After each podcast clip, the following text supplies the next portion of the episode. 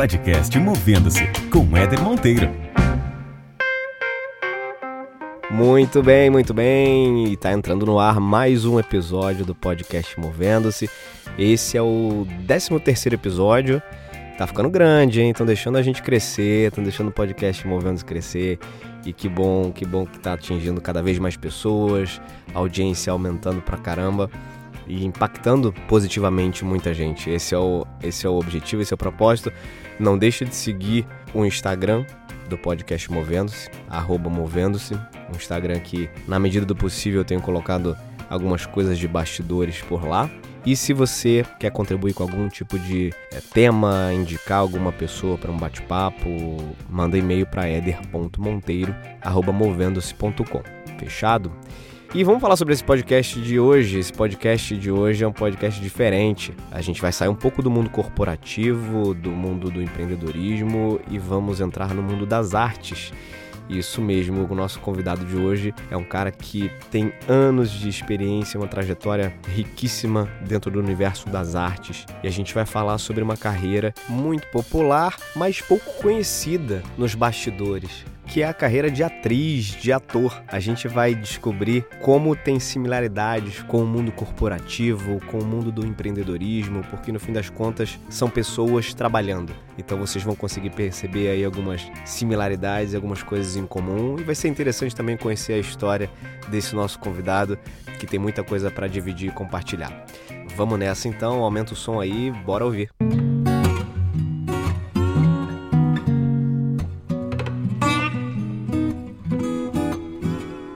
Muito bem, nesse episódio do podcast Movendo-se, eu tô fazendo um, um bate-papo diferente. Por enquanto, a gente tem tido episódios e convidados do mundo corporativo ou de pessoas que empreenderam, saíram de suas empresas para empreender. E eu tenho um convidado hoje que é o Marcos Montenegro. Marcos, obrigado por aceitar o convite. A tua história é incrível, por isso fiz questão de te convidar para a gente conversar tá aqui. Dando um furo de reportagem, né? Antes do livro. Antes do livro. E o Marcos vai contar um pouco sobre a carreira de ator né, que é uma carreira que a gente vê sempre na telinha, mas não sabe exatamente como é que funciona o processo por trás e todo, toda a construção que existe nas carreiras de, de vários atores que a gente tem aqui no Brasil e pelo mundo, enfim. Mas antes, Marcos, queria que você contasse um pouco a tua trajetória e se apresentasse para quem está ouvindo a gente. Então, prazer a todos. Meu nome é Marcos Montenegro, sou empresário, tenho 50 anos, sou dono da Montenegro Talent, uma empresa de, que busca agenciamento artístico de atores, autores, diretores e desenvolvimento de conteúdo para o entretenimento. É, a minha história começa em 1987. Já tem um tempinho. Tempinho, vou fazer quase 35 anos de carreira. Numa produtora de vídeo chamada Multivídeo. É, na verdade, no fundo, no fundo, eu queria ser médico. E eu fiz vestibular para medicina. ah, passei, é? Você tentou é, então fazer medicina? Com 16 anos, eu era muito bom aluno. Mas eu passei pela Universidade de Vassouras e aquilo foi um baque para mim porque eu esperava passar para uma federal. Eu, no dia da prova do, do vestibular, eu nunca mais esqueci. Eu, dei uma amarelada em duas matérias, ah. matemática e física. Nunca fui muito bom nisso. Uhum. E isso me prejudicou e eu, e, e eu não fiz pontuação suficiente para as universidades que eu queria. Passei para Vassouras, mas eu desisti. Quando eu resolvi... E você morava no Rio nessa Morava no Rio de Janeiro. E aí, como eu gostava muito das artes, porque fui introduzido aos 11 anos de idade pelo meu irmão, é o grande responsável por tudo isso, porque Legal. ele que me levou para ver Piaf, é, Henriette Morrino e Natália Tia Me Ensina Me Viver, Memória do Sargento de Milícia, e aí vem o Dilúvio. E eu com 11, 12, 13 anos, tendo aquela formação que foi me proporcionada, eu fiquei muito maravilhado. E aí realmente eu caí de cabeça Com esse no universo, universo das artes. Das artes. Então, quando eu entrei nessa produtora, por que, que eu entrei nessa produtora? Porque eu resolvi estagiar logo no meu primeiro semestre da faculdade, que é a primeira coisa, inclusive, que eu falo nas minhas palestras por todo o Brasil. Qualquer artista que optar pela profissão de ser ator, ele tem que estagiar em todas as áreas. Ah. Na área de direção, na área de corpo, de voz ou na televisão, porque ali ele pode descobrir uma nova profissão. Ou então ele pode ter uma profissão paralela. Ele sai do mundo que só fica pensando em escalação. Legal. Né? Ele pode, ah, na entre safra, ele pode fazer uma ciência de direção. Na outra entre safra, ele pode, de repente, ser um, um, coach. Ele pode ser um professor de uma universidade. Ele pode aprender o lado empreendedor para se produzir. Então, ali de Perfeito. cara, você já abre o universo. E foi o que eu fiz. Só que quando eu entrei nessa produtora, eu não sabia qual era a minha profissão. Eu estagiei. Em quatro meses, eu me descobri um produtor. Eu Legal. falei, é aqui que eu quero ser. É, em oito meses eu já era o coordenador de produção da produtora que fazia vídeo institucional para empresas, é, grandes empresas, Petrobras. Ali eu aprendi tudo: editar, base de edição, base de câmera, base de direção, base de roteiro e principalmente produção. A produtora ficou pequena para mim. Eu comecei de novo um estágio numa empresa chamada Globotech, que é uma filiada da Rede Globo, Uhum. num programa chamado Pequenas Empresas e Grandes Negócios, que é Sim. um programa que está no ar até hoje. É um clássico, né? Um clássico.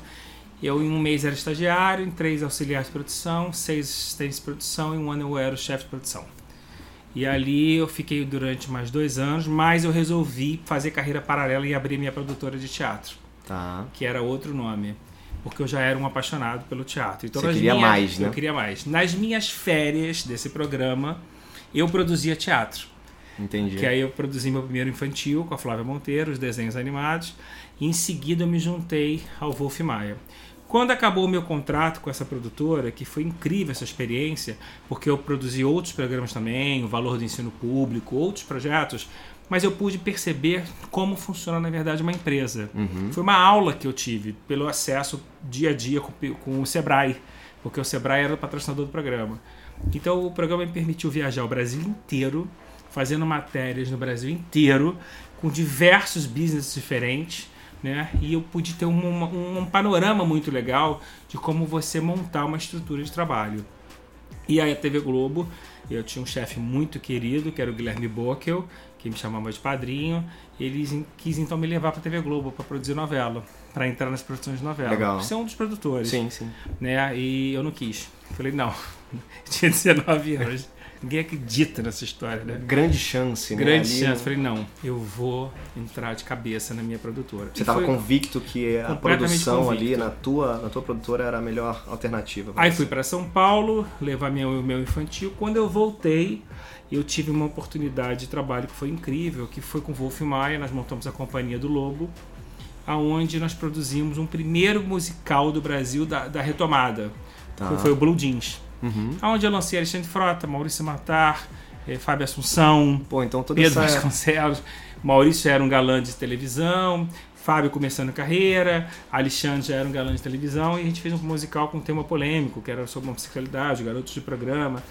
Só que esse espetáculo ele é muito importante a nível de negócio, porque como o tema é um tema que abordava o universo masculino da prostituição, eu não consegui patrocínio. Tá. Ele chamava Blue Jeans. Eu visitei 98 empresas de calça jeans. Quando eu mandava o projeto, todo mundo ficava maravilhado. Quando eu apresentava a temática, ninguém Nin- Todo mundo Ninguém declinava. só que ele me abriu muita porta, porque Uhum. eu produzi sem dinheiro na época, eu- viabilizei com 98 apoios e eu ganhei o prêmio de melhor produtor do ano. Né? Em legal. seguida eu fiz o Alibaba os 40 Ladrões, um super musical com o Wolf também, ganhei o prêmio Coca-Cola como melhor produtor do ano. E aí eu me juntei ao Raman e montei a Montenegro Raman, aos 24 anos de idade. Olha só. No começo da Montenegro Raman era uma empresa totalmente voltada para a produção teatral. Sim, sim. Nós começamos com a Cristiane Oliveira e o Fábio Assunção, uma peça chamada Bate Outra Vez, e Adriano Esteves e Marcos e Celton Mello, o infantil Adão Vagabundo. Dois grandes sucessos na nossa carreira de cara. Logo em seguida já veio a Bibi Ferreira. Ali começa uma mudança de comportamento da produtora. Quando a Bibi Ferreira entra, a gente começa a empresariar. Tá. Até então nós éramos produtores de teatro. De teatro, de peça. E aí veio um atrás do outro. Veio Natália Time, Rosa Maria Murtinho, Mauro Mendonça, Tônia Carreiro, Paulo Tran, até chegar a Marília Pera, enfim. Aí foi uma sequência. Essa experiência com o Montenegro Ramon foi incrível. Nós produzimos 60 espetáculos. Nesses anos todos, eh, nós ficamos juntos 27 anos. Uhum. Nós encerramos a parceria no ano passado, em novembro, quando eu lanço então a Talent, que é uma empresa onde eu aborto a produção. Né? Tá. Com a morte da Marília Pera em 2015, foi minha última produção, foi um espetáculo chamado A Atriz. Eu programei para a Bibi Ferreira dirigir o espetáculo e a Marília Pera atuar. Ali era a minha despedida dos palcos. Entendi. Porque eu já estava com quase 200 no casting. E o trabalho empresarial é muito minucioso, são 15 horas de articulação por dia. E produção idem, E né? Produção idem um ou mais. espetáculo, E é. a graça da produção, porque eu sou produtor da antiga. Então eu gostava de ir pro teatro, bilheteria, atender telefone para saber como é que a pessoa descobriu a peça. Eu tinha a telefonista tem que preencher, com marcar com a caneta, os itens. Muito chato, muito meticuloso. Eu sou muito meticuloso. E gostava de cuidar do camarim, de conversar com os atores, conversar com o público. Esse tempo simplesmente esgotou. esgotou. Esse tempo não existia mais na minha vida e eu também me senti muito realizado, porque conseguimos fazer o Nilson Raman, que é era meu sócio, um amigo querido, fez um trabalho incrível com a Bibi Ferreira e proporcionou a gente fazer Nova York duas vezes, com orquestra, Bibi cantando com Liza Minelli, né? fizemos Piaf em, em Paris, né? Amália em Portugal, Marília Pera em Portugal, levei para fazer Chanel, depois fizemos Gerivelto em Portugal. Tivemos grandes momentos de produtor na nossa carreira, uhum. grandes momentos, com grandes produções. Então acho que a minha cota de produção já um ciclo se encerrando, né? Encerrando. Obviamente que é uma decisão que não vem sem nenhuma base. Claro. Eu via que o Brasil estava caminhando por uma abertura absoluta de mercado para o mundo do entretenimento. Né? A TV Globo não mais monopolizando, a Record reagindo, o SBT reagindo, a chegada da TV a cabo abriu muito mercado, muitos talentos foram revelados aqui no escritório, grandes estrelas atualmente, como é o caso do Paulo Gustavo, que já vinha muito bem, mas estourou literalmente aqui. Legal. E aí a chegada do streaming. Então, e eu já, eu já vim estudando tudo isso, por isso que eu foquei os últimos anos da Montenegro Ramon para agenciamento, até chegar na construção da Montenegro Talent, que foi totalmente pensada e planejada nos moldes americanos de processos de integração, de criação artística à escalação, porque eu tenho os autores, os diretores, Tá. então isso facilita também na hora da escalação e basicamente também calçado no projeto de conteúdo de formação do ator, porque isso foi o grande legado que o teatro me deu. Eu trazer essa bagagem da experiência que eu convivi a vida inteira com as, com as grandes divas, com os grandes atores, e eles me passaram muito além de ser um grande ator, né? É, só a inteligência cênica, a inteligência emocional, o conteúdo, a formação, o empreendedorismo, porque todos produziram muito a vida inteira. Eu trouxe essa bagagem muito grande. Coisas que nenhum livro ensina, né? Coisas que nenhum livro ensina, por isso que eu vou fazer o meu livro, por isso que eu virei palestrante, porque a minha palestra ela é muito isso para os atores, eu abro muito a cabeça dos pais quando é criança Uhum. e dos atores do Brasil dando essa formação. Eu sou a favor da formação. Eu não acredito nesse momento de 15 segundos de fama. Isso pode existir, mas isso não dura. Então eu vou morrer buscando formação para os meus atores que trabalham comigo, porque eu acho que com isso você consegue sustentar a carreira nos altos e baixos. Sucesso é muito bom, mas dificilmente o sucesso não é eterno, é muito difícil se manter no top o tempo inteiro, né, no topo. E se você não tiver uma maturidade artística para lidar com isso de uma matéria, de uma maneira sensata, você não consegue atingir novas metas na sua vida. Acho que independente da carreira, né, Marcos, qualquer, qualquer área de atuação que você se dedique, você precisa entrar de cabeça, você precisa se formar, Exato. você precisa estudar. Estudar, entender o mercado. Se você quer algum né? tipo de destaque, você tem que fazer ter estatística, dedicação, né? saber por que, que um de um lado justifica mais, porque eu sou todo número, eu tenho. A Karina, que trabalha comigo há 20 anos, sabe disso.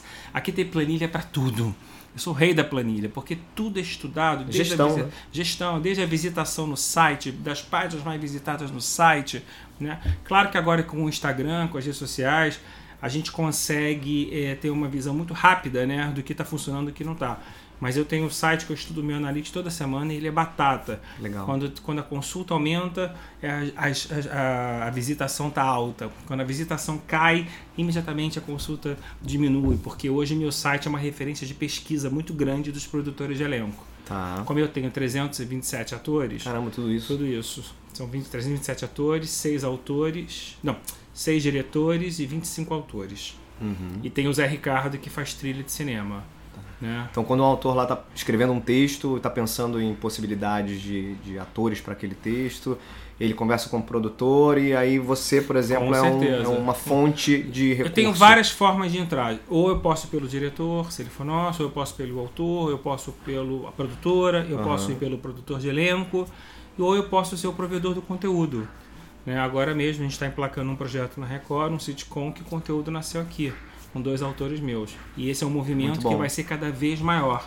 Porque também o teatro me proporciona isso Sim, sim. conhecimento dos bons textos, né? Eu sempre li muito, né? fora que produzir você tem que ler. Claro. E hoje o meu nível de leitura ele quadriplicou pelo volume de coisas que chegam no escritório para os atores, né? Eu falo, empresário não é fechar número, tem que fechar o conceito de carreira. Então, domingo normalmente é um dia que na minha vida eu me programo para não fazer nada, porque eu sempre tenho muito para ler Uhum. os roteiros dos atores que foram convocados, ou as peças que eles foram chamadas, ou sinopses que chegaram para mim, né? Ou um livro que eu tô que eu tô namorando, né? E mesmo assim eu vou muito ao teatro, vou quase toda semana, porque isso me alimenta a Com maneira de eu certeza, estar com conectado certeza. com o que está acontecendo e vendo os meus atores, vendo outros atores. Domingo eu vi uma peça fenomenal, é, imperdível, da Rosane Goffman, eu sempre soube, vai estrear agora na Laura Alvim, reestrear. É um espetáculo necessário do momento. Ele retrata a resistência e uma luta contra a homofobia no país. Uhum. Então, quem estiver ouvindo a gente, não deixe Super de ver. atual. Super atual. Muito bom. E me conta uma coisa, que acho que é a grande curiosidade que as pessoas têm, né, Marcos? Como é que é ser um ator? Você cuida, de, você cuida da carreira de um ator desde o momento em que ele se interessa ou sonha em virar um ator, até ele, não, eu de cuido fato... do momento em que ele se apresenta como um ator profissional. Tá, Eu não tinha aqui, é que agora tem uma alteração. Eu, durante, no começo da minha carreira, eh, depois de 10 anos de Montenegro Ramon, eu comecei a trabalhar com crianças, depois eu desisti. tá bom. É, trabalhei só com cinco, fiquei com duas. Essas duas estão comigo até hoje. Mas é um trabalho que o meu prazer, eu, por mais que eu adore criança e por mais que eu adore a convivência, é, tem um, um processo muito cruel, que é a mudança de, de física. Sim, sim. Né? Então a criança às vezes é muito bonitinha, mas às vezes ela pode não tá mais ficar bonitinha na adolescência, a pele não fica boa, a voz muda, aquela graça que ela tinha quando criança, ela já não tem mais quando adolescente, e isso é um processo difícil. Então, eu hoje eu adotei aqui o mínimo do teenager, como eu chamo, Uhum, que é a média de 14, eu são- é um time de 10.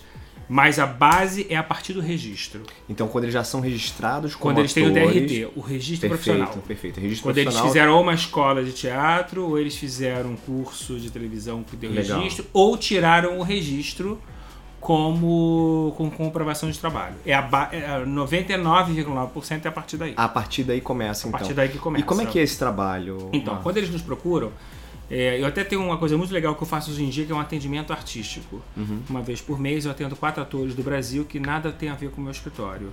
Porque como a demanda é muito grande, eu recebo uma média de 10 atores por dia tentando entrar, é, quase 200 por mês, né? Putz. Então tem uma, uma expectativa muito grande. Então eu resolvi implantar esse serviço, que é uma hora comigo, claro que é uma hora paga, onde eu faço uma avaliação de material, onde eu faço uma avaliação de texto e uma avaliação de carreira. É uma mentoria, né? Uma men- mentoria, exatamente. Como eu me julgo, eu acho que eu sou um mentor mesmo, né? Eu me julgo um mentor. Sim, tem bagagem pra isso. Tenho bagagem para isso, leio muito sobre isso, adoro isso e nas minhas palestras eu falo muito sobre mentoring. Né? Então é um trabalho que me dá muito prazer. Mas basicamente, quando ele vem para mim, primeiro passo, eu já fiz uma aprovação prévia do que ele me apresentou. Eu não vou apostar num ator que eu não acredite ou que eu não goste. Ah. É humanamente impossível. Então tem aquele conceito do material de trabalho. Você faz uma avaliação do que tem de foto, uma avaliação do que tem de vídeo, uma avaliação do que tem de escrita, né? e você orienta para as melhores. As fotos não estão boas, você refaz as fotos de acordo com como eu acho que tem que ser. E assim é o vídeo, é o rolo, como a gente chama, o reel, né? E o currículo também. As pessoas às vezes são muito prolixas, colocam muitos cursos que não tem nada a ver, que não tem a menor importância. E eu sempre falo que o menos é mais. Uhum. Coloque o mais simples possível, mas que seja eficaz. A partir dali, eu começo a posicionar ele no mercado. De que maneira? A gente faz uma foto oficial. Essa foto oficial ela é postada nas nossas redes, na nossa mala direta, e tem todo um corpo a corpo que é feito via WhatsApp com os produtores de elenco. Que vocês já têm todos os Tem contatos. todos cadastrados. cadastrados. O Brasil é feito por 70 produtores de elenco.com. Quem é bom mesmo tá ali. Entendi. né? E eu tenho uma comunicação direta com eles de segunda, quartas e sextas, via uma funcionária. De toda segunda, quarta e sexta eu apresento um conteúdo. Esse conteúdo pode ser a contratação de um ator, pode ser o destaque de um ator, ou pode ser um convite para uma peça. Uhum. Porque eu estimulo que todos os meus atores levem os produtores teatro, ao teatro. Né? Além de ser formador de opinião, eu acho que o teatro é uma excelente ferramenta de trabalho. Talvez a melhor de todas que eu acho que possa ser. Dali, a gente vai estudando as possibilidades, de acordo com o que vai aparecendo no mercado através das indicações. Quando eles pegam um bom teste, a gente indica os preparadores. Eu atualmente estou fascinado com o trabalho do Marcelo Bosch. Acabei de botar uma protagonista, que uma menina minha, que vai fazer um teste amanhã para duas protagonistas de duas novelas diferentes. E ela hoje foi se preparar. Legal. né? Então eu sou um cara que eu me preocupo muito com a formação. Né? Como foi agora, belíssimo. Eu indiquei ele para Cristiano Oliveira e para Silvia Pfeiffer. Elas fizeram um trabalho incrível e elas, palavras delas, elas acreditam que esse preparador, que é o Marcelo Bosch, é, fez a diferença. Então eu acho que o empresário, ele cuida de tudo. Uhum. Né? Ele vai desde o cuidado da imagem, desde o cuidado com tem uma relação com o assessor de imprensa, do que se deve dizer e o que não deve. Tem que ter um certo controle com as redes sociais, sim, para não sair do controle. Pra, eu, eu detesto Isso com as redes sociais do, do, do teus, artista. seus... Até o gerenciamento dos contratos, até a colocação de personagem. É um trabalho complexo, é um trabalho árduo, não é um trabalho fácil, porque há muita competitividade, né? É um trabalho hum, é, de muita gente sendo oferecida. Não é um ambiente fácil, né? Nem um pouco. E eu lembro quando eu comecei minha carreira, e eu entrava muito na sala da Guta, que era diretora de elenco da TV Globo, e ela tinha uma caixa de elenco. Né? Hoje você tem um computador na TV Globo que tem mais de 90 mil atores cadastrados. Né? Então o mercado é, cresceu muito.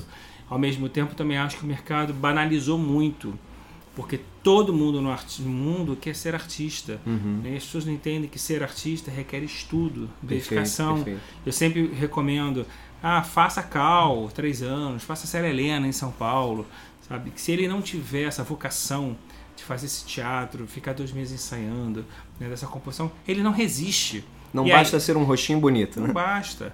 E às vezes ele pode ter um rosto bonito e não tem uma voz bonita. Ou às vezes ele tem um rosto bonito e não sabe andar num palco.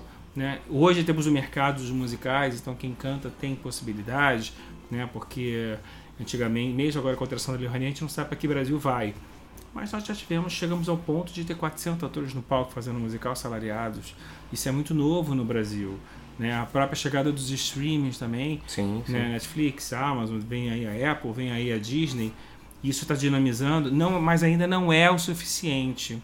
Ainda não é uma indústria totalmente consistente para atender esse mercado que está tão amplo. Eu sou muito contra, às vezes tem uns cursos que dão registro que eu fico chateado, Hum. que acho que não pode banalizar, sabe? E também não pode facilitar tirar o registro por tirar. Eu vejo pela qualidade do material que eu recebo, ela oscila muito, Sim, sim. né? Deve vir de tudo, né? De- vem de tudo e eu acho que ainda vem um nível muito baixo de qualidade. Poderia vir uma- um nível muito maior. Porque há essa banalidade de todo mundo achar que pode ser artista a qualquer momento, a qualquer hora. Basta ter um rosto bonito ou ter um contato. E não é assim. Né? E, a, e a minha base de carreira, que é a Marília, Bibi, Natália, Irene, Eva Vilma, a Rosa Maria, a Ana Lúcia Torres, as atrizes que eu convivi, eu sou muito rigoroso nesse sentido Uhum, uhum. né? Para ser, eu falo ser artista com A maiúsculo, Sim. né?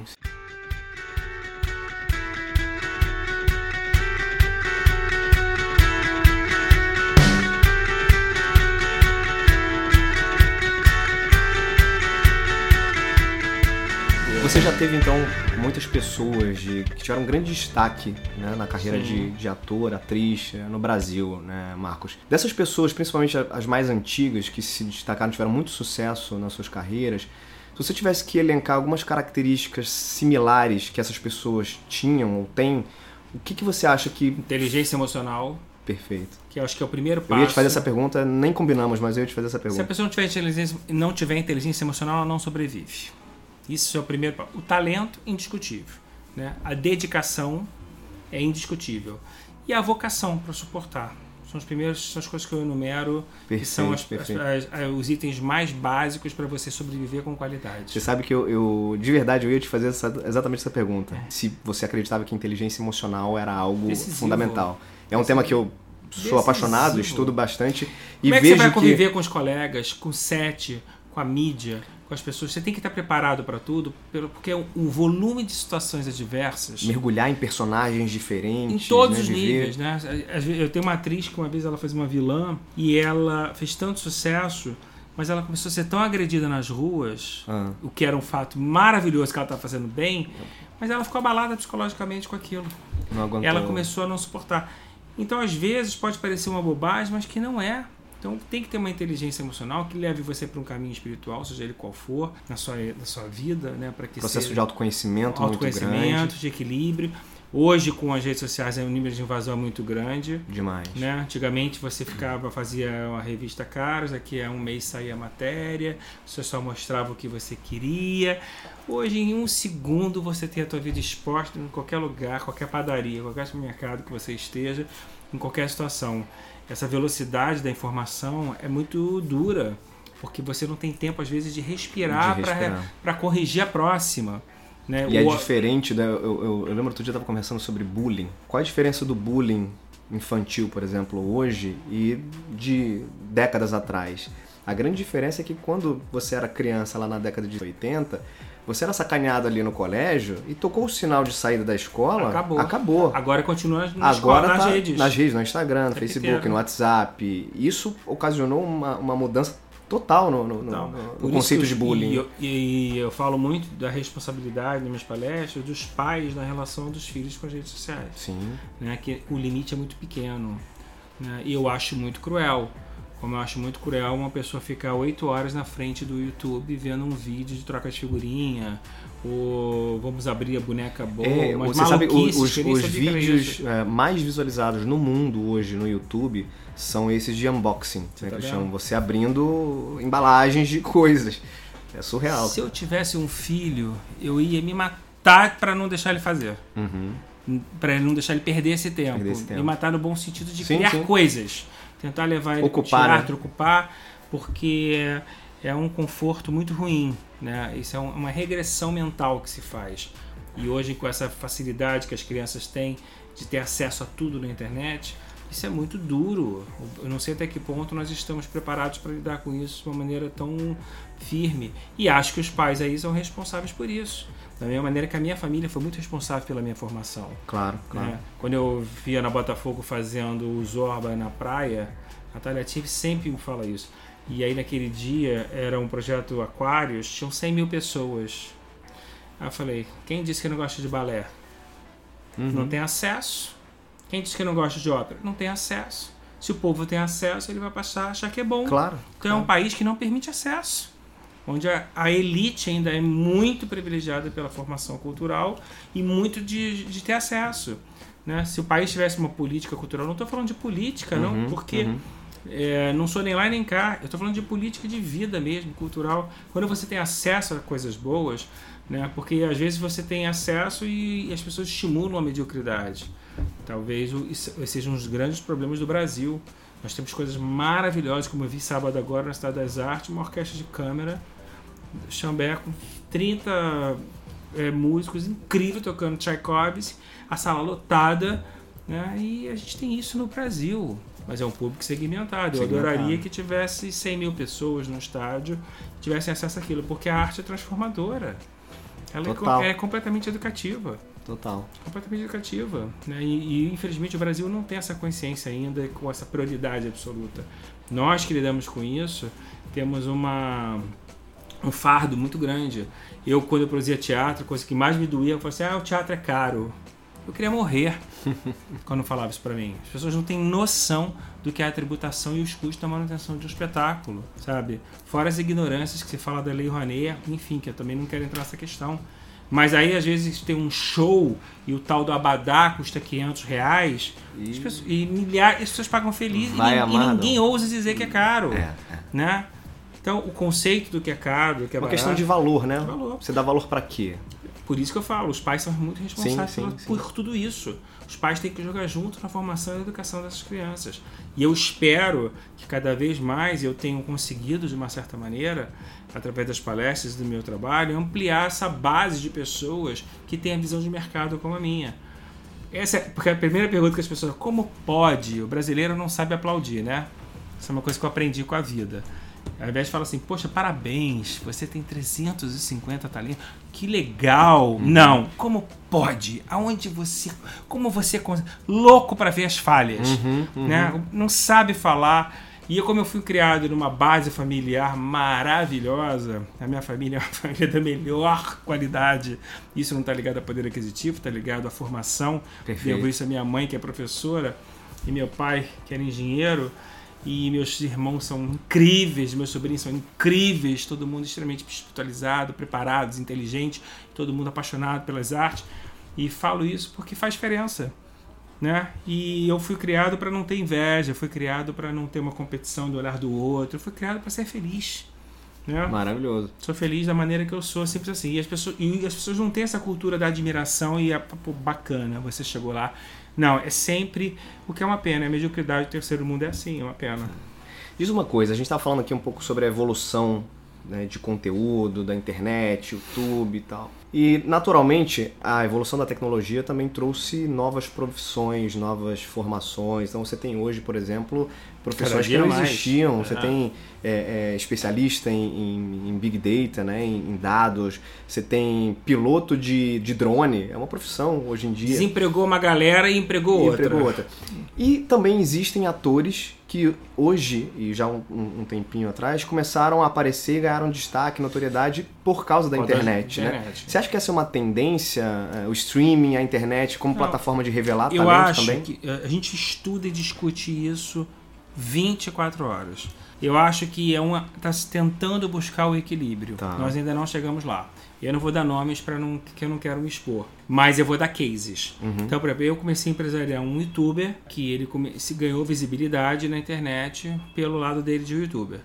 Aí você vai me perguntar, mas por que você pegou o YouTube? Porque, porque ele é um ator. Então eu falei, eu, Montenegro, vou levar a carreira dele para o lado das artes. Uhum. Ele vai continuar do lado dele do YouTube lá e eu vou tentar transformar essa popularidade dele, levando ela para a carreira dele de ator. E assim eu estou fazendo. De que maneira? Mandei escrever uma peça para ele. Ele vai estrear no teatro agora com o texto do Cacau e Gino. Ele ganhou um espaço, um contrato que ele tem entrevistando artistas. Né? Tá fazendo os testes para filme, passou, já fez três filmes. Então, eu pego o talento que ele tem e moldo para o conceito do que eu acho que é ser artista no Brasil. Então, eu acho que isso, Legal. pode, isso pode existir. Né? Como a Kéfera era uma atriz, ela estourou nas redes e ela fez super bem a novela, fez super bem o filme da Talita. O que eu acho ruim é quando não tem talento. Uhum. Essa discussão ela fica muito vaga e muito chata se a gente porque quando você tem talento você morde, você acaba com todas essas polêmicas. Quando não tem fica duro.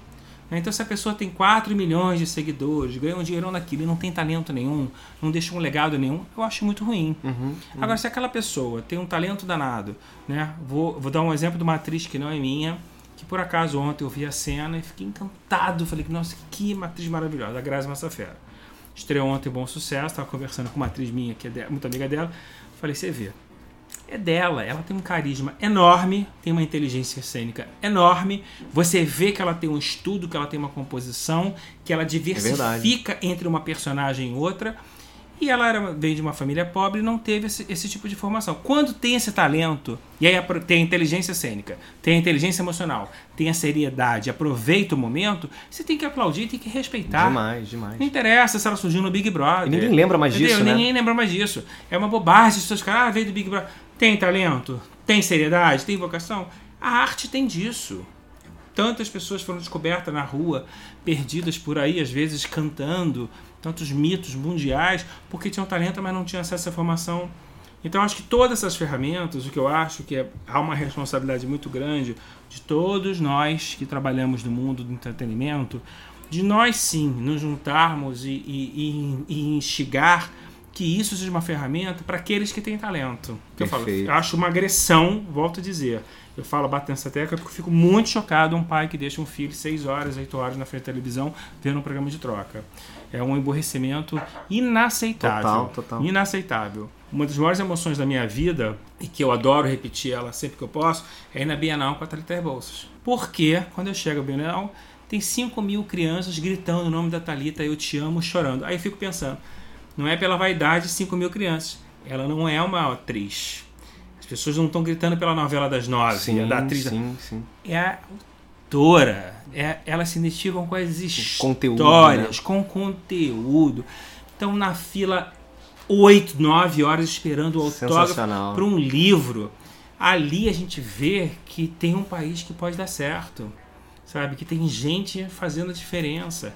É que infelizmente não é a maioria, né? Então os exemplos não são tão positivos o tempo inteiro. Mas é- esse tipo de coisa é, me faz muito bem a minha alma, muito bem a minha mente. E é o que eu busco. Eu busco são os meus pares. A minha luta Bom. constante são meus pares. Eu acho que hoje dentro da empresa eu mantenho tanta gente, tantos funcionários que estão aqui há muitos anos, né? E quantos artistas, porque a gente tem essa filosofia de se preocupar com o todo, né? E tentar com que as pessoas que estejam aqui tenham a, alma próxima daquilo, da, da realidade daquilo que eu acredito. Se eu sou o presidente, as pessoas têm que se identificar comigo. Né? Então, por isso que eu falo, tem um lado humano, de um lado de capital, de muito investimento no capital humano que está latente, que deu muito certo. Né? Então eu, eu, eu vejo o Brasil onde está errado, eu busco o meu mundo, eu crio, eu crio o meu mundo. A começar pela Luciana, que é minha cachorra, que trabalha comigo. e diz uma coisa, tem livro vindo por aí, né? Vem aí o Caçador de Talento, estou muito feliz. É um livro pela Happy Collins, uma das maiores editoras do mundo. É, eu estou falando isso de boca cheia porque era um sonho eu ter o meu livro por causa do sucesso das palestras as palestras que eu faço no Projeto Gasmestre, no Projeto Passarela, na Sesgran Rio, pelo Brasil afora. Esse livro, ele é um livro que não tem no mundo, que eu vou fazer um livro completamente diferente. Eu vou mostrar a minha história, eu vou mostrar a construção de carreira, eu vou apresentar todo o mercado e ainda vou ter 30 pessoas comigo no livro, que eu vou fazer 30 entrevistas com pessoas estratégicas oh, legal, legal. na construção de carreira. Cada uma no, seu, no seu segmento. Uhum tive a felicidade, o cuidado e o respeito da editora de me trazer o Arnaldo Bloch para escrever, que foi uma alegria eu poder ter um, autor de jornal o Globo do nível da categoria dele assinando meu livro.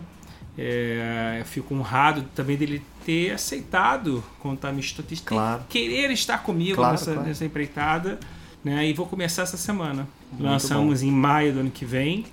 Vamos fazer lançamentos diferentes tem uma estratégia de lançamento muito diferente. Eu posso adiantar que as grandes damas estarão comigo. Ó, oh, spoiler, hein? É, um spoiler. E uh, espero poder viajar o Brasil inteiro levando esse livro por aí. Tomara, tomara. Já que a gente está falando de livro, a gente tem no podcast Movendo-se ah, um momento literário. Momento literário. Então, Já que o seu livro não saiu ainda, você obviamente iria recomendá-lo? Comecei a ler ontem o último da Talita Rebouças que faz parte de uma sequência que já foi já começou é Confissões de uma garota linda, popular e secretamente infeliz.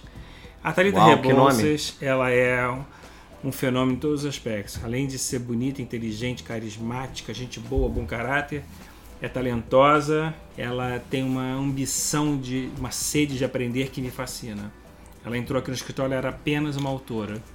Hoje ela é roteirista, ela roteiriza os filmes que ela escreve, ela está entrando na direção, ela é apresentadora, ela apresenta The Voice Kids, ela é palestrante. Foram novas profissões que ela foi adquirindo aqui no escritório. Ela é o exemplo de que nunca é tarde para você se reinventar. E a gente vive num mundo que, com essa velocidade da comunicação, a gente tem que se reinventar o tempo inteiro. O tempo inteiro. Porque, primeiro, pela concorrência que existe, que é real. Né? Então, e segundo, porque a gente tem uma coisa. A, a, fidelidade no Brasil é uma coisa que não existe. Muito, muito pouca fidelidade. Então, surge o novo, todo mundo acha que o novo é melhor e esquece quem faz história.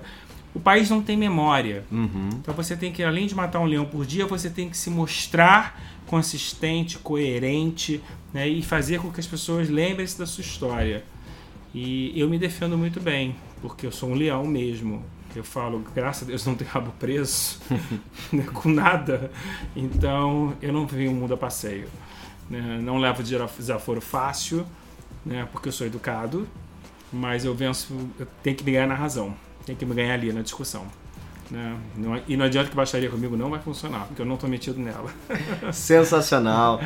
Conversei com Marcos Montenegro, que um papo legal, Marcos. Obrigado aí pela, pela Espero que, que seus transparência. Ouvintes, é ouvinte que a gente ouvintes, fala? Ouvintes, ouvintes, ouvintes de podcast. Ouvintes, que febre que tá podcast, hein? Pois é, cara. E que bom, que bom. É mais uma alternativa de mídia, de conteúdo, para que, as pessoas, ao invés de ficarem vendo Alternativa YouTube... de mídia, de conteúdo de Qualidade. Qualidade, perfeitamente. Né? Marcos, como é que as pessoas fazem para te achar? Quem quiser, por exemplo. Montenegro, arroba montenegrotalents.com.br. Então, quiser indicar o ator, quiser seguir na carreira de ator. E-mail direto.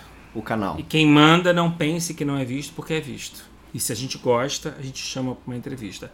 Só tem um critério que, além de gostar, é decisivo para conversar. Não pode ter muitos no mesmo segmento.